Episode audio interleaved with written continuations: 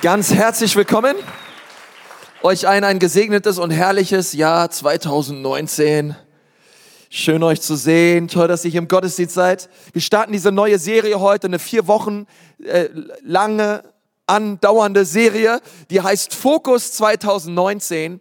Und ich möchte einfach als dein Pastor dich mit hineinnehmen in einen gewissen Fokus, den wir jeden Sonntag legen wollen und der uns hilft, auch in diesem Jahr fokussiert zu sein und wirklich das zu tun, wozu Gott uns berufen hat. Weil ich glaube, es ist so einfach, nicht fokussiert zu sein in dieser Welt. Es ist so einfach, alles Mögliche auf dem Teller zu haben, ähm, in, ins Blaue so hineinzuleben und nicht wirklich einen Fokus zu haben. Ich glaube, dass gerade so die Millennials oder auch die jüngere Generation, ich glaube, noch nie hatte eine Generation mehr Probleme damit, fokussiert zu sein wirklich aufmerksam zu sein und an einer Sache dran zu bleiben. Und ich bete so, dass durch die Gnade Gottes wir befähigt werden, festzuhalten, fokussiert zu bleiben und uns nicht in tausend Nebensächlichkeiten zu verlieren in unserem Leben. Und und ich kenne das so. Wir sagen das unseren Kindern, hey Mädels, Fokus, ja. Ich kenne das in meinem eigenen Leben, hey, konntest du dranbleiben, fokussiert bleiben, ja. Meine Frau sagt, geh in die Garage, hol eine Dose Mais. Ich stehe vor dem Regal und überleg mir, warum bin ich noch mal hier? Ja? Was mache ich hier noch mal? Kennt ihr das? Ja? So, und dann siehst du, ey, warte mal, da oben die Kiste, ey, da sind ja meine alten Sneaker drin. Alter, warum, warum liegen die hier? Ey, die sehen voll nice aus. Packst du die aus, ziehst du die an, ja, dann guckst du so, was noch so in der Garage rumliegt, ja, eine Viertelstunde später kommt die Frau, hey Junge, was machst du? Ja, äh, Mais. Ach ja, stimmt, da war ja was, ja, und äh, ähm, es ist so, so leicht irgendwie an alles Mögliche zu denken. Ja, gerade so diese Träumer. Ja, ich bin auch einer so, man ist so verleitet, irgendwie so wegzugleiten, ja, und an alles Mögliche zu denken und den Fokus zu verlieren. Ist irgendwer noch da, der damit Probleme hat? Ja. Oh, come on, ihr seid ehrlich, ihr seid gut drauf. Ähm, es fällt mir oft so schwer, mich zu fokussieren. Aber vielleicht ist dir das schon mal aufgefallen. Du bekommst im Leben das, worauf du dich fokussierst. Wenn wir immer nur zum Beispiel uns auf das Schlechte fokussieren im Leben, dann werden wir irgendwann anfangen, unser Leben nicht zu mögen. Wenn du immer in deinem Leben nur auf das schaust, was nicht läuft, was du nicht hast, was dir fehlt, was gerade andere haben und du nicht hast, ähm, dann wirst du irgendwann anfangen, dich nicht zu mögen, dein Leben nicht zu mögen. Andere fangen sogar an, ihr Leben zu hassen. Und dann schauen aber andere Leute uns an und denken sich, ey, wow, wow, ich wünschte, ich hätte dein Leben.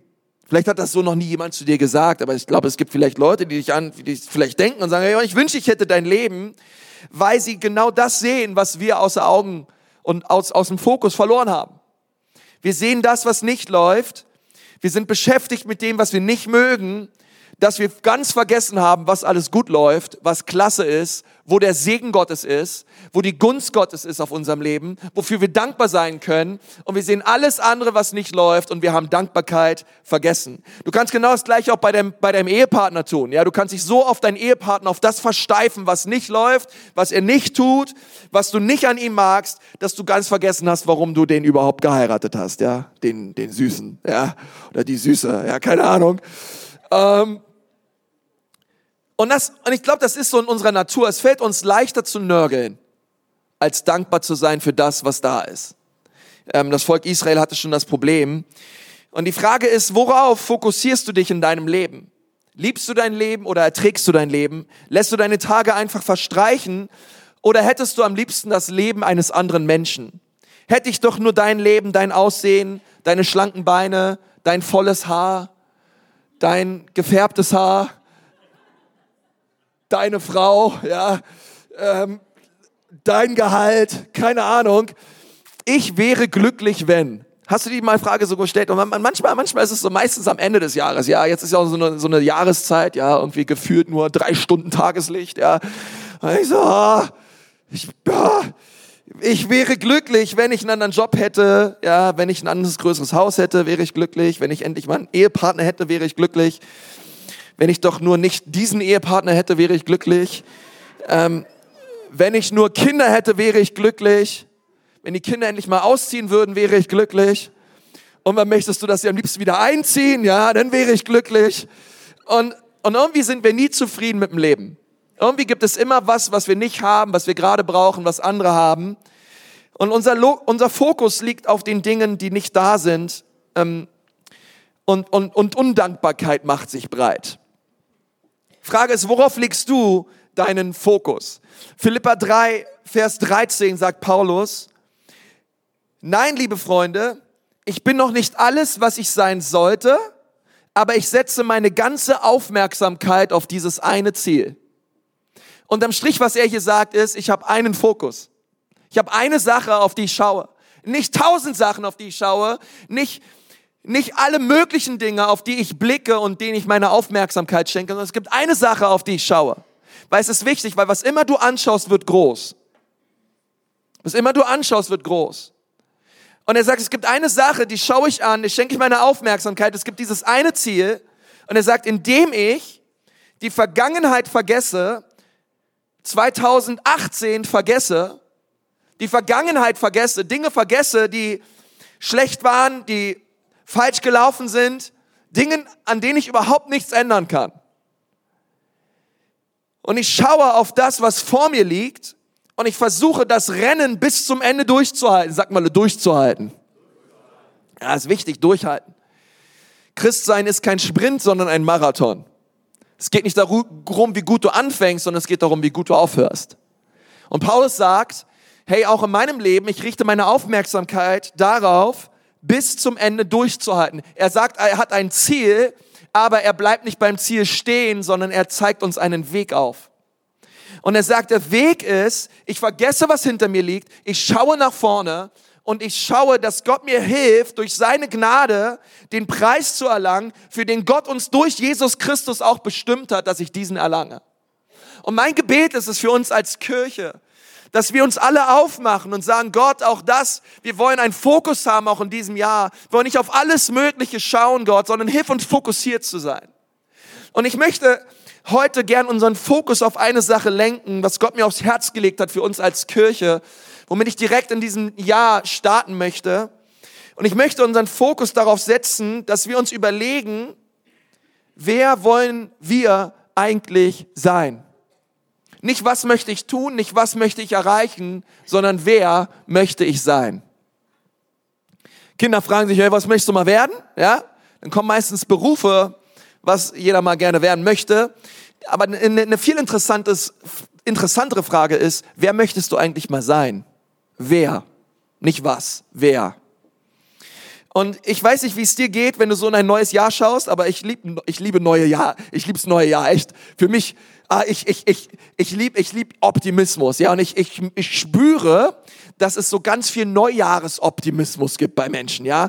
Also alle Leute sagen, hey, dieses Jahr, da, das schwingt so, da schwingt so was, was Gutes mit. Ich glaube, in diesem Jahr kann ich Dinge angehen, Dinge verändern, die ich vielleicht im letzten Jahr nicht so gepackt habe, schlechte Gewohnheiten ablegen, schlechtes Essverhalten ablegen. Vielleicht werde ich fokussierter, ich mache mehr Sport, ich möchte mich gesünder ernähren, mehr Zeit für meine Kinder, vielleicht ein besserer Umgang mit meinen Finanzen. Und es gibt so dieses, diesen Drive, der da ist, einfach nur, weil der Zeitpunkt da ist. Ja, es gibt da so Statistiken drüber, wann die meisten Leute mit neuen Gewohnheiten beginnen. An Platz drei ist montags. Die meisten Leute beginnen irgendwie montags mit neuen Gewohnheiten. Sagen, hey, ich möchte was ändern. Ich warte bis, ich, ich warte bis zum Montag. Ja, jetzt Sonntag mach ich noch mal, lass doch mal die Sau raus. Am Montag geht's los, ja. Und das zweite, am zweiten Platz ist, sind Geburtstage. Ja, Leute sagen, ja gut, jetzt, also jetzt in meinem neuen Lebensjahr. Ja, werde ich mich gesünder ernähren oder keine Ahnung was, ja. Mehr laufen. Weniger bei Zalando shoppen oder so, ja. Keine Ahnung, was du dir so vornimmst. Es gibt ja auch noch Depot ne, oder Douglas oder so, ja, die Sachen. Meine Frau ist nicht da, aber es gibt so Dinge. Äh, und ähm, und das andere, und, und an Platz eins ist das neue Jahr. Neue Jahr, das neue Jahr, das neue Jahr, das neue Jahr. Ja, wie geht's dir so in diesem neuen Jahr? Neues Jahr, come on. Neues Jahr, neuer Optimismus, ich kann was reißen, ich kann was packen, neue Erwartung, neuer Glaube, 2019, das ist mein Jahr. Und ich hoffe, dass du das auch so denkst. Und die meisten Menschen in diesem neuen Jahr setzen ihren Fokus auf die Dinge, die sie erreichen wollen. machen sich Listen. Ja, das möchte ich erreichen, das sind meine Ziele fürs neue Jahr und ich bin voll dafür. Ich, ich, ich liebe Listen, ja, und Punkte und all das. Und du hast vielleicht so, vielleicht mit deinem Ehepartner sogar mal drüber geredet oder selber so, dich so hingesetzt und überlegt, okay, was möchte ich eigentlich in diesem Jahr so erreichen? Und das Interessante ist, bei den vielen, den, bei den Vorsätzen, die wir so treffen, und bei den allermeisten ähm, Neujahrsvorsätzen, da gibt es auch Studien drüber, 92 Prozent aller Neujahresvorsätze werden bereits im Februar wieder über den Haufen geworfen. Ja, also die meisten halten es irgendwie noch 21 Tage lang durch, ja, keine Ahnung. Ähm, und das aller, aber das allermeiste verpufft irgendwie wieder, ja, weil wir einfach meistens frustrieren ähm, und es nicht gebacken kriegen. Ich möchte euch mal drei Gründe geben, warum die meisten Neujahrsvorsätze nicht funktionieren. Hat sich irgendwer Neujahrsvorsätze gemacht dieses Jahr? Irgendwer da, ja? Come on, come on. Ja, oh, nicht so viele Leute. Ähm, ich habe mir auch Vorsätze gemacht. Ich glaube, ich glaube, es ist cool, es ist gut, sich Ziele zu setzen, Vorsätze zu machen. Ähm, und es gibt ja auch Menschen, die können das schaffen und durchziehen. Acht Prozent. Und ähm,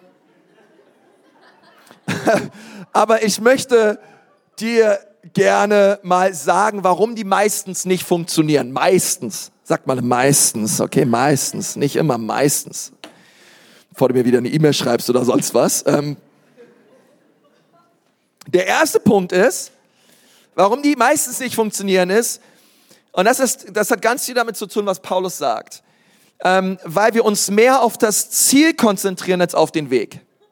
Wir konzentrieren uns mehr aufs Ziel als auf den Weg. Wir konzentrieren uns mehr auf den Vorsatz als auf den Weg dorthin.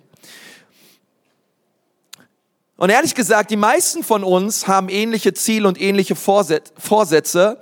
Wir haben doch alle unterschiedliche Ergebnisse. Jedes Sportteam dieser Welt möchte gewinnen. Ich habe noch nie ein Sportteam erlebt, die sagen, äh, mein, unser Ziel ist es, dieses Jahr abzusteigen. Haben wir alle richtig Bock drauf. Haben wir mal, zweite Liga ist unser erklärtes Ziel. Ja? Oder, oder dritte Liga oder vierte Liga, ja. Ähm, kein Wettläufer geht an den Start und läuft los mit dem Vorsatz, ich möchte als letzter durchs Ziel kommen. Also wenn ja, dann stimmt doch irgendwas nicht oben, aber ähm, keiner, verstehst du, keiner läuft los, um zu verlieren. Weißt du, keiner, keiner macht, nimmt, nimmt all das auf sich und sagt, naja, das mache ich nur, um, naja, einfach dabei sein ist alles. Nein, sondern ich glaube, ich glaube, es ist in jedem Sportler drin zu sagen, ich möchte den Lauf, den ich anfange, vollenden und ich möchte den Preis erringen. Ich möchte auf dem Treppchen stehen, Treppchen stehen. Vielleicht nicht gleich als Erster, aber vielleicht als Zweiter oder als Dritter. Ähm, es gibt kein Ehepaar, und glaub mir, ich habe gefühlt schon, ich glaube, ich glaube bestimmt so 50 Leute getraut. Und ich habe noch nie bei der Eheschließung, oder besser gesagt, die Eheschließung findet ja am Standesamt statt, aber ähm, bei, der, bei der Trauung, im Traugottesdienst noch nie so ein, oder in der Ehevorbereitung so Paare erlebt, die sagen, also Pastor, kannst du uns mal segnen? Ähm, aber wir wollen dir gleich sagen, also wir wollen nur so sechs Jahre. Danach, danach, also da, nee, also wir haben uns schon überlegt, sechs Jahre halten wir es aus zusammen und am siebten Jahr ist dann wirklich auch gut. Ja, also dann, dann gucken wir uns mal um. Ja, ähm, kannst du uns für sechs Jahre segnen? Ja, habe ich noch nie erlebt, oder? Also jedes Ehepaar der Welt geht mit dem Vorsatz in die Ehe und in die Trauung hinein, bis dass der Tod uns scheide. Alle, alle wollen dasselbe Ergebnis. Aber 42 Prozent aller Ehen in unserem Land werden geschieden. Also was mir zeigt ist, es ist nicht der Vorsatz das Problem, es ist nicht das Ziel das Problem, es ist der Weg dorthin. Der Weg ist wichtiger als das Ziel. Ziel ist cool, ich bin voll für Ziele. Aber unterm Strich haben wir alle kein Zielproblem, wir haben ein Systemproblem. Weil, was die denn alle nicht sagen, ist, hey Friend, weißt du was, Ehe ist harte Arbeit. Ehe hat viel mit Investitionen zu tun. Es hat viel damit zu tun, dass man sich demütigt und dass man den anderen höher achtet als sich selbst. Und das sind manchmal so Sachen, die erzählt einem vielleicht keiner, aber Ehe bedeutet Opferbereitschaft. Opfer bringen und zwar täglich. Ist so ruhig geworden hier. Kann irgendwer mal dazu Amen sagen? Äh, verstehst du? Das ist so wichtig. Und, und, und, und, und das zeigt mir so, hey, wir, wir haben die meisten, die haben alle so, hey, wir wollen, wir wollen eine großartige Ehe führen, aber, aber doch gelingt es bei den meisten nicht, weil das Ziel nicht über den Erfolg bestimmt. Nur weil du das Ziel hast, bedeutet es nicht, dass du erfolgreich sein wirst, sondern der Weg bestimmt über den Erfolg. Wir fokussieren uns auf das Was, aber wir schenken dem Wie keine Aufmerksamkeit. Es wäre so, als hätte Paulus gesagt, hey, dieses eine Ziel habe ich. Und er würde dir nicht den Weg aufzeigen. Und ich glaube, wir alle haben dieses Ziel, wir haben das Was, aber wir machen sehr und sehr wenig Gedanken über das Wie. Und ich möchte dich ermutigen, bei deinen Neujahrsvorsätzen, mach dir nicht so viele Gedanken über das Was, mach dir viel, viel mehr Gedanken, wenn du mal das Was hast, über das Wie. Wie möchtest du das erreichen? Wie, wie, wie, wie soll das passieren? Ähm, denn nicht das Ziel ist entscheidend, sondern das System. Nicht was ist entscheidend, sondern wie. Ähm, es gibt einen Propheten im Alten Testament, der hieß Daniel. Und Daniel war ein powervoller, gesalbter, feuriger Mann Gottes. Die Bibel sagt, auf ihn war ein herausragender, exzellenter Geist. Er war gesalbter und feuriger und hingegebener als alle anderen Männern und Frauen und Propheten in der damaligen Zeit. Auf, auf Daniel lag die Gunst des Herrn und die Salbung Gottes. Und Daniel war so hingegeben im Gebet, er war so hingegeben im Fasten. Es gibt, es gibt ein Daniel-Fasten.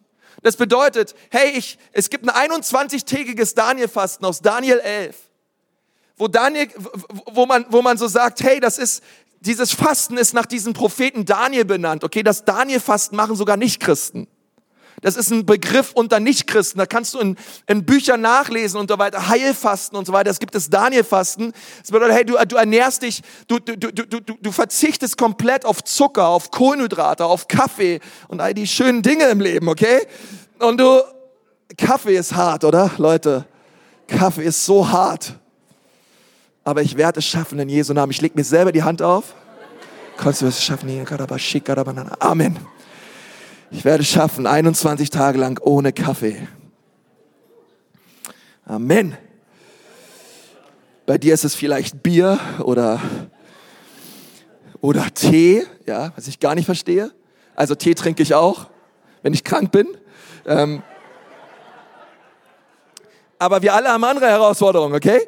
Ähm, wir, ich glaube, dass ähm, dieser Daniel, verstehst du, der der war so gesalbt, die Hand des Herrn war so auf ihn und alles, was er tat, gelang ihm. Und Leute haben auf ihn geschaut und waren neidisch auf ihn.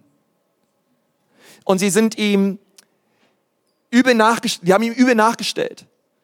Und sie haben sich was überlegt, damit Daniel fällt, weil sie so neidisch waren auf ihn, weil Gottes Gunst und Gottes Segen so stark auf ihm war, weil Fasten und Gebet bewegt das Herz Gottes und ganz krasser Himmel brach ein über Daniel und weil Gott ihn gesegnet hat, hat er das ganze Land gesegnet. So cool. Weißt du, weißt du, warum Gott dich segnet? Weil er die Menschen um dich herum liebt. Die Menschen um dich herum liebt.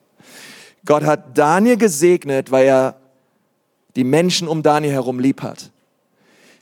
Und Daniel wurde gesegnet, Leute wurden neidisch. Sie haben sich was Mieses überlegt, haben ihn eine Falle gestellt, was dahin führte, dass er in eine Löwengrube geworfen wurde. Und diese Grube ging auf, Daniel wurde hineingeworfen und die Löwen waren völlig ausgehungert.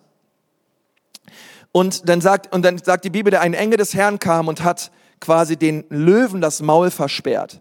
Ja, vielleicht kennst du das so, so Kinderbüchern, ja, der chillt der Daniel so in der Ecke, rechts und links so Löwen so. Ja, und äh, alles ist cool, der grinst in die Kamera, ja.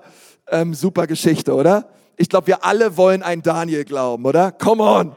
Ich glaube, wir alle wollen, dass Gott die, die Rachen versperrt und, äh, und, und, und wenn die Goliaths in unserem Leben kommen, dass wir standhaft sind, voller Glauben sind, voller Mut sind und voller, voller, eine voller Vertrauen in Gott, den Feinden unseres Lebens ähm, in die Augen schauen können und, und wissen können, einfach Gott ist mit uns. Und Daniel hatte diesen Glauben und ich glaube, wir alle wollen diesen Löwengruben glauben und diesen Goliath glauben in unserem Leben, aber dieser Glaube und dieses Ziel, das kommt nicht einfach so, Es ist nicht einfach etwas, was dir in den Schoß fällt. Ach ja, jetzt ist, jetzt ist der Goliath da, ja mal schauen, was ich mache. Ähm, es gibt kein Instant-Glauben für plötzlich einbrechende, schwierige Situationen deines Lebens, ähm, sondern den Glauben, den Daniel hatte in der Löwengrube, der wurde aufgebaut, etabliert durch Gebet und Fasten. Weil er jeden Tag dreimal betete, Gebet eine Gewohnheit war in seinem Leben, hatte er den Glauben, den er brauchte in den schwierigsten Zeiten seines Lebens. Weißt du, was ich meine? Und das geht für so viele Bereiche unseres Lebens. Es ist manchmal ziemlich schwierig, Glauben zu bekommen für Krankenheilung, wenn man selber krank ist. Und wenn wir selber krank sind und Situationen erleben und jetzt brauchen wir Glauben, das Eingreifen Gottes, jetzt schnell, ist es manchmal ziemlich schwierig, dafür Glauben zu entwickeln. Deswegen entwickel Glauben, solange du gesund bist. Bau dein Glauben auf. Durch Gebet und durch Fasten, lass uns Gott suchen, weil die schwierigen Zeiten kommen. Und wenn die schwierigen Zeiten kommen, dann wollen wir immer, dass Gott schnell was tut. Und wir wollen diesen Daniel und diesen Goliath glauben, aber dieser Daniel und dieser Goliath Glaube, der wird entwickelt in dem täglichen Tun, in den täglichen Gewohnheiten deines und meines Lebens. Und wenn die Zeit kommt, ist es da. Und deswegen bitte ich dich so für diese 21 Tage des Gebets. Es sind 21 Tage, weil es braucht 21 Tage, um eine Gewohnheit zu etablieren. Nimm die diese Zeit, um zu beten. Du musst gar nicht die 21 Tage immer komplett dabei sein und immer morgens kommen oder so. Ich würde mich total freuen, wenn du es tust. Und für einige von euch ist es echt dran. Vielleicht sagen einige von euch, hey, ich komme jeden Montag oder ich komme jeden Dienstag. Aber ich nehme mir in diesen 21 Tagen des Gebets auf jeden Fall Zeit, täglich zu beten und Gott zu suchen wie nie zuvor. Komm mal, seid ihr da? So wichtig. Es ist so wichtig, weil wir alle haben das Ziel, aber wir haben alle unterschiedliche Ergebnisse. Der Weg ist wichtiger als das Ziel. Das System ist wichtiger als alles andere, denn das System liefert das Resultat. Und wenn du ein anderes Resultat willst, dann ändere dein System. Das Zweite ist, warum die meisten Vorsätze nicht funktionieren, ähm, weil wir nicht schnell genug Ergebnisse sehen. Deswegen frustrieren wir meistens, okay? Also ich gehöre auf jeden Fall zu dieser Kategorie. Ich predige das alles mir selber hier. Äh, weil wir eben in einer Mikrowellenwelt leben, Internet, Amazon, Updates, Social Media, all das hat unser Denken verändert, hat unsere Welt verändert und veranlasst uns dazu, Dinge einfach grundsätzlich schneller zu erwarten. Weil alles schnell geht, muss auch alles im Geistlichen schnell gehen. Kann ja nicht sein, dass Gott länger braucht als Amazon. Ja, come on. Und wir denken so, hey Gott, was ist los? ähm, Gott, Gott spricht zu dir, du hörst ihn, er hat dir eine Verheißung gegeben und, und, und dein Denken ist, na ja, gut, also weil Gott es mir gesagt hat, muss es auch sofort geschehen. Nein, muss es nicht. Weil Gott ist nicht Amazon. Weil Gott, Gott, Gott wertschätzt den Prozess mehr als alles andere. Den Prozess des Wartens. Der ist unglaublich wichtig für dein Herz. Deswegen sagt auch die Bibel, dass wir warten sollen, dass wir warten sollen, dass wir warten sollen, dass der Herr kommt, dass wir warten sollen in der Gegenwart Gottes, dass wir ausharren sollen. Deswegen sind tausend, ey, deswegen sind, ist ein Tag beim Herrn besser als tausend Jahre sonst wo. Ein Tag in seiner Gegenwart. Zu warten und zu sehen, dass Gott eingreift. Aber die meisten von uns, wir haben keinen Bock auf den Prozess. Wir haben keinen Bock auf den Weg. Es geht uns nicht schnell genug und wir frustrieren und wir zweifeln und wir denken uns, Mann ey, blöd ey, Gott ey. Und geben auf. Und Gott sagt, nein, nein, nein, nein, nein. Genau dort möchte ich dich haben. In, in, dieser, in dieser erwartenden Haltung, in diesem, in diesem wartenden Herzen, wo du auf mich wartest, wo du weiter auf meine Stimme hörst. Denn ich werde kommen und ich werde antworten und ich werde, und ich werde treu sein meinem Wort gegenüber, aber du darfst mir vertrauen, dass ich die Kontrolle habe über den Zeitpunkt. Und ich werde alles, was ich tue, immer zu deinem Besten tun. Ich meine, denk mal an Josef. Josef war ein Teenager, Gott hat ihm zu ihm gesprochen, dass er ein starker Leiter wird. Er hat ihm große Visionen und Träume geschenkt. Und dann ist Josef über ganz viele, ja, ganz viele Schwierigkeiten gegangen und ganz, ganz krasse Sachen erlebt. Und seine Reise dorthin zu der Berufung, die Gott für sein Leben hatte, dauerte so lange, viel länger als er erwartet hätte, aber Gott war treu. Gott hielt sein Wort ein. Gott hat ihn erhöht. Gott hat ihn gebraucht. Und das ist so wichtig, dass wir glauben, dass Gott in unserem Leben zum Zuge kommen wird und wir ihm vertrauen dürfen, dass sein Zeitpunkt der richtige Zeitpunkt ist, auch für uns. Aber die meisten Leute scheitern an ihren Zielen, an ihren Vorsätzen, weil sie nicht schnell genug Ergebnisse sehen, auch im Geistlichen. Und wir nicht bereit sind zu warten auf den Herrn und zu warten auf sein Eingreifen, sondern es so schnell am liebsten selber in die Hand nehmen. Selber menschlich, fleischlich Dinge umsetzen wollen, die Gott aber so eigentlich gar nicht vorgesehen hat. Deswegen möchte ich dich so ermutigen, gib nicht so schnell auf. Wenn du nicht sofort Gott, von Gott hörst oder die Ergebnisse siehst, die du erwartet hast, ich glaube, es gibt, ähm, es, ich glaube, es gibt diese Hartnäckigkeit, es gibt dieses Ausdauernde, was Gott dir schenken möchte. Das Wort Ausdauer ist ein herrliches Wort aber keiner von uns mag es wirklich, ja. Ausdauer, dranbleiben, Hartnäckigkeit. Aber es ist, es ist diese Haltung, es sind diese Menschen, die den Prozess ertragen und den Prozess lieben lernen, die Gott gebraucht und die er erhöht. Es sind die Kleinigkeiten, die niemand sieht, die zu den großen Dingen führen, die jeder will. Es sind die Kleinigkeiten, die niemand sieht, die zu den großen Dingen führen, die jeder will. Es sind die Kleinigkeiten. Daniel, es sind die Kleinigkeiten. Es ist das tägliche Gebet. Es ist das tägliche Fasten. Es sind die, die Dinge, die du tust, die niemand sieht, wo Gott dich erhöhen wird in aller Öffentlichkeit.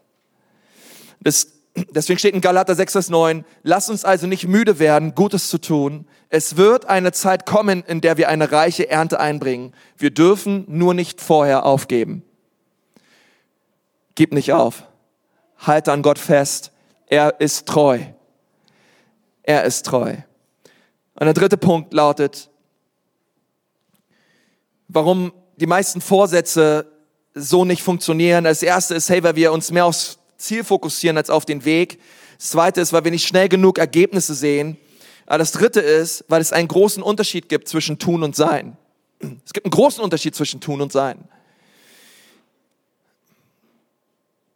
bei den Ergebnissen, die wir uns aufschreiben oder die Ziele, die wir sehen wollen, geht es darum, was wir bekommen. Bei den Prozessen geht es darum, was wir tun. Aber bei unserem Sein, bei unserer Identität geht es darum, was wir glauben. Der Teufel möchte dein Tun gerne mit deinem Sein verbinden.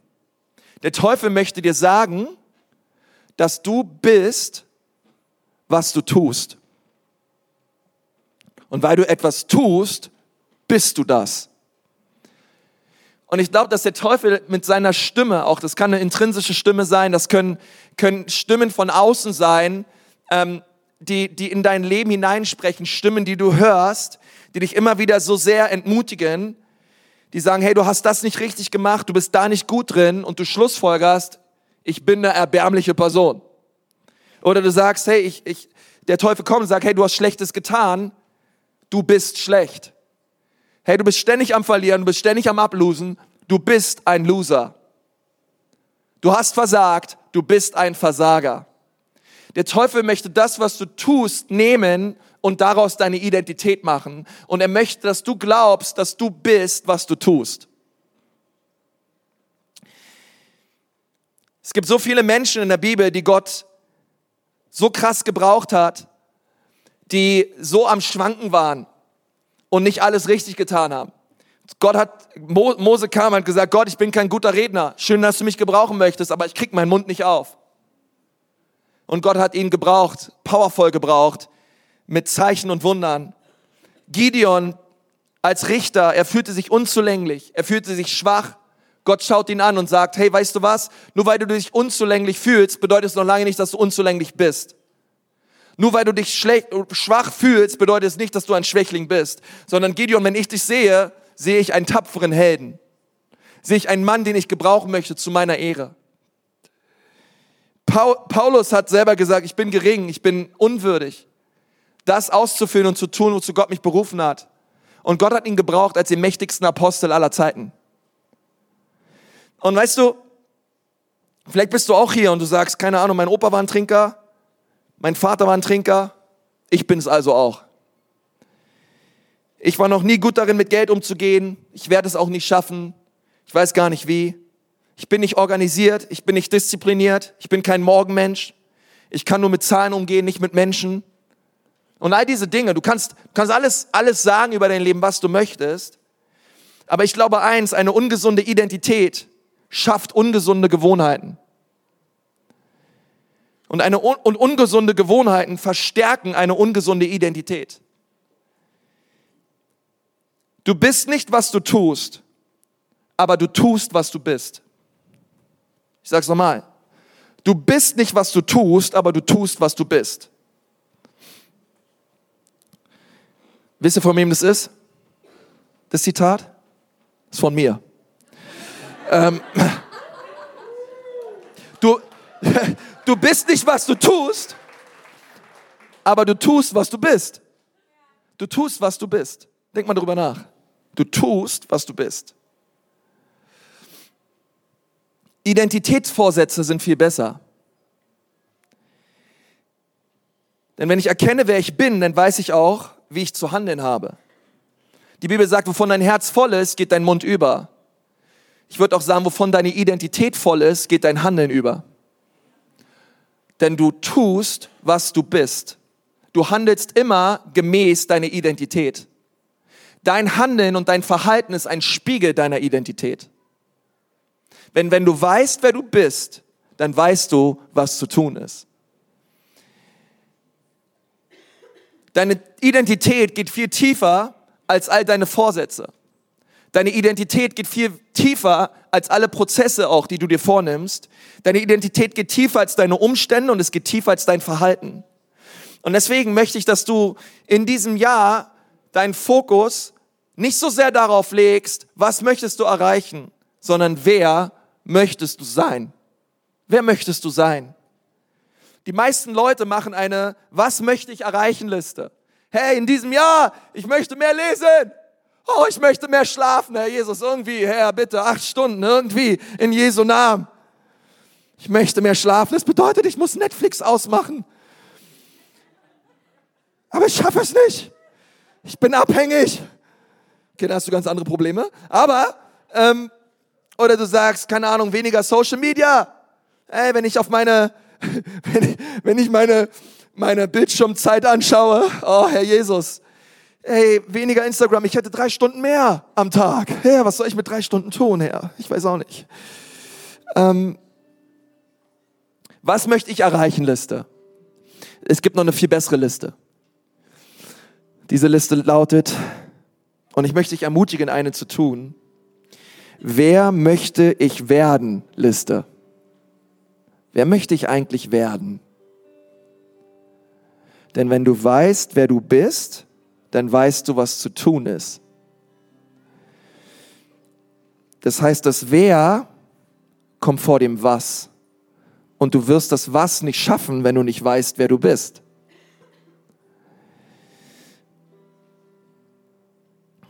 Es ist so schwierig, andere Menschen zu lieben, wenn du nicht weißt, dass du geliebt bist von deinem Vater im Himmel. Come on, seid ihr da? Es ist so schwierig.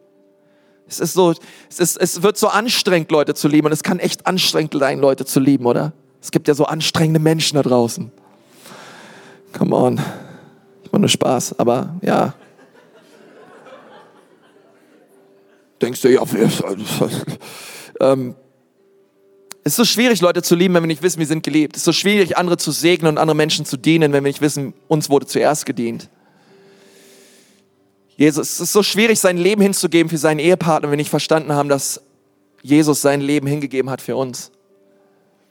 Wir in ihm eine neue Identität haben, eine neue Person sind, reingewaschen von all unserer Schuld und von all unserer Sünde. Es ist so schwierig, den christlichen Glauben zu leben aus eigener Leistung und Kraft heraus. Ich würde sagen, es ist unmöglich. Das Allerwichtigste ist, dass du weißt, wer du bist in Jesus. Weil da beginnt alles. Hey, wenn du noch nicht lange an Jesus glaubst, fülle dich damit, fülle dich mit diesen Wahrheiten, wer du bist.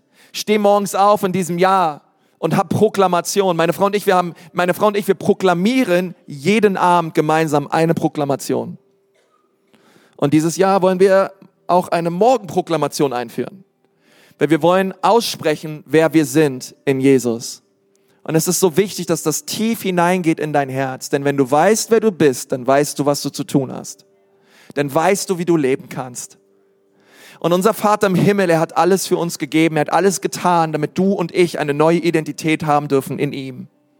Und alles beginnt damit, alles beginnt damit, dass ich weiß, wer ich bin in Jesus.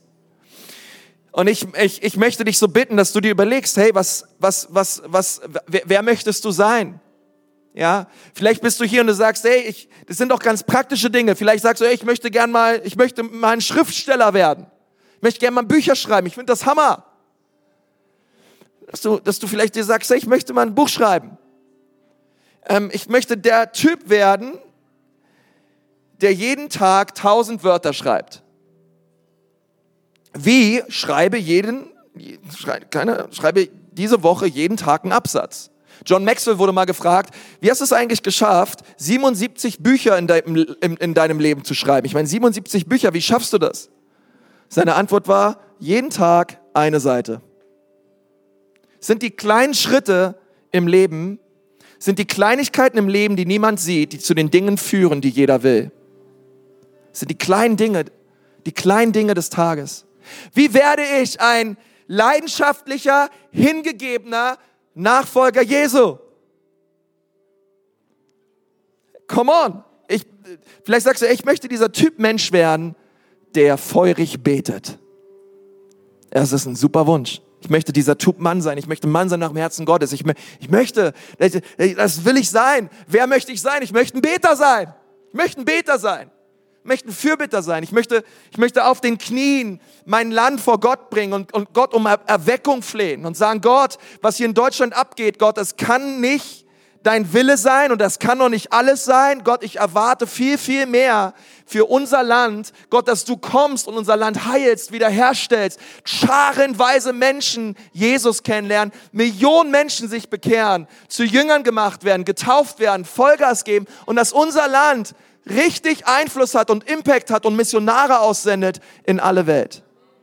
Ich möchte das sehen. Aber es beginnt mit Gebet. Es beginnt mit Gebet. Es beginnt damit, dass man die Dinge tut einfach, dass man täglich anfängt zu beten. Dass du die nächsten 21 Tage kommst und betest. Und dass du kommst und dass du, dass du fastest. Und dass du kommst. Die Bibel sagt, eines Tages haben sie, haben sie einen Jungen zu Jesus gebracht und dann kamen die anderen und haben gesagt, hey Jesus, weißt du was, deine Jünger konnten die Dämonen aus diesem Kind nicht austreiben. Und Jesus schaut seine Jünger an und sagt zu ihnen, ihr seid, ihr seid ein ungläubiges und verkehrtes Geschlecht. Und dann sagt er weiter, diese Art von Dämon fährt nur aus durch Fasten und durchs Gebet. Und er schaut seine Jünger an und er sagt zwei Sachen über, aus, über sie aus. Ihr seid ungläubig und ihr seid verkehrt. Warum sind sie ungläubig? Wir werden ungläubig, wenn wir nicht Zeit mit Gott verbringen. Und wir werden verkehrt, wenn wir zu viel Zeit mit der Welt verbringen. Deswegen ist Gebet und Fasten die Form, die diese Art von Dämonen austreibt, weil Gebet verbindet dich mit Gott und Fasten trennt dich von der Welt. Gebet connectet dich mit Gott, Fasten trennt dich von den Dingen dieser Welt. Und wenn das geschieht, stellt euch vor, tausend Leute, wir connecten uns mit Gott und wir trennen uns von den Dingen dieser Welt. Und Gott kommt mit seiner Heiligkeit, er kommt mit seiner Reinheit, er kommt mit seiner Kraft in unser Leben hinein. Und wir merken, wie Dinge passieren, wie der Himmel aufgeht, wie Wunder passieren, wie Durchbrüche geschehen. Nicht nur bei Einzelnen, sondern bei jedem. Weil wir uns als Kirche ausrichten und sagen, Gott, diese nächsten 21 Tage sind dir geweiht. Hier bin ich, Herr. Ich möchte gern mit uns beten.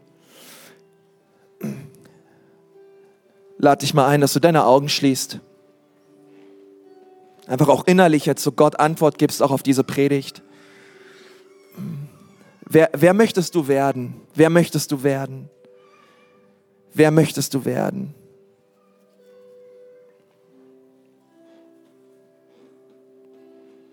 Wer möchtest du werden? Herr Jesus, wir danken dir von ganzem Herzen für diesen Gottesdienst. Und wir danken dir, Herr Jesus Christus, dass du derselbe bist, gestern, heute und in alle Ewigkeit. Und du bist würdig aller Anbetung. Und du bist würdig, dass wir am Anfang dieses Jahres, dieses Jahr so vor dich hinlegen, Gott, und dich um dein Eingreifen bitten, weil Gott, wir können nicht ohne dich. Gott, wir haben keine Lust auf menschliche Programme, auf menschliches, erzwungenes, Gott, sondern wir brauchen eine frische Salbung und eine frische Kraft vom Himmel in unser Leben, für unsere Kirche, für unser Land. Und all das bekommen wir nur bei dir. Und ich möchte dich so bitten, Herr, dass wir die Gnade bekommen von dir in diesen 21 Tagen des Gebets und Fastens, auf dich zu schauen, durchzuhalten, dabei zu sein und echt was zu bewegen. Ich preise dich dafür. Danke, dass du uns hilfst dabei. hier sind auch heute Leute in diesem Gottesdienst. Du bist hergekommen, weil du vielleicht gesagt hast, du bist vielleicht ein Suchender und du sagst, ich merke irgendwie, spüre, ich brauche Gott in meinem Leben. Vielleicht spürst du es auch jetzt gerade in deinem Herzen, dass du Jesus brauchst. Du lebst nicht mit ihm, du machst dein eigenes Ding, aber du möchtest eigentlich gerne sagen, heute möchte ich gerne Jesus in mein Leben einladen und ihn bitten, dass er das Steuerrad meines Lebens übernimmt. Ganz viele Menschen in diesem Saal haben diese Entscheidung schon mal getroffen und ich glaube von ganzem Herzen nie bereut. Weil Gott kann dein Leben viel besser lenken, als du es kannst. Und er möchte dir deine Sünden vergeben. Und er möchte dich reinwaschen durch sein Blut, was er am Kreuz für dich vergossen hat. Und wenn du sagst, ja, das brauche ich, ich brauche das Blut Jesu, was mich reinwäscht an diesem Morgen, das meine Sünden reinwäscht, meine Verfehlungen reinwäscht. Es tut mir so leid, dass ich mein Leben lang ohne Gott gelebt habe. Auch heute kehre ich um zu ihm. Ja, wenn du das gerne möchtest und dich danach sehnst, du sehnst dich nach Jesus und du brauchst Errettung deiner Seele, dann kannst du heute zu Jesus kommen, so wie du bist. Du brauchst nicht aufstehen, du brauchst nicht nach vorne kommen. Dort auf deinem Platz kannst du ihm im Gebet dein Leben hinhalten und sagen, Jesus, hier bin ich, rette mich. Und er nimmt dein Leben an, gerne an, egal was du getan hast. Er klagt dich nicht an. Die Bibel sagt, er ist nicht gekommen, um uns zu richten, sondern er ist gekommen, um uns zu retten. Und wenn du Errettung brauchst an diesem Tag, dann möchte ich gerne für dich beten. Einfach dort, wo du sitzt. Heb doch mal deine Hand hoch und sag, ja, hier bin ich. Ich brauche Gebet. Ich brauche Gebet. Dankeschön, Dankeschön, Dankeschön, Dankeschön. Noch mehr Leute sagen, ich brauche Gebet. Jesus, bitte rette mich. Dankeschön, Dankeschön, Dankeschön. Es sind noch mehr Leute da, sagen, Jesus, bitte rette mich. Rette mich, Jesus. Vergib mir meine Schuld. Oh Herr Jesus, ich danke dir von Herzen für all die Menschen, die sich gemeldet haben. Und Geist Gottes, wir laden dich so ein, dass du kommst und diese Menschen gerade berührst dass du mit deinem Frieden kommst, mit deiner Vergebung kommst und dass du Jesus, dass du das Kreuz so ganz groß machst gerade in ihrem Herzen und in ihrem Leben. Wir bitten dich darum, in Jesu wunderbaren Namen. Amen.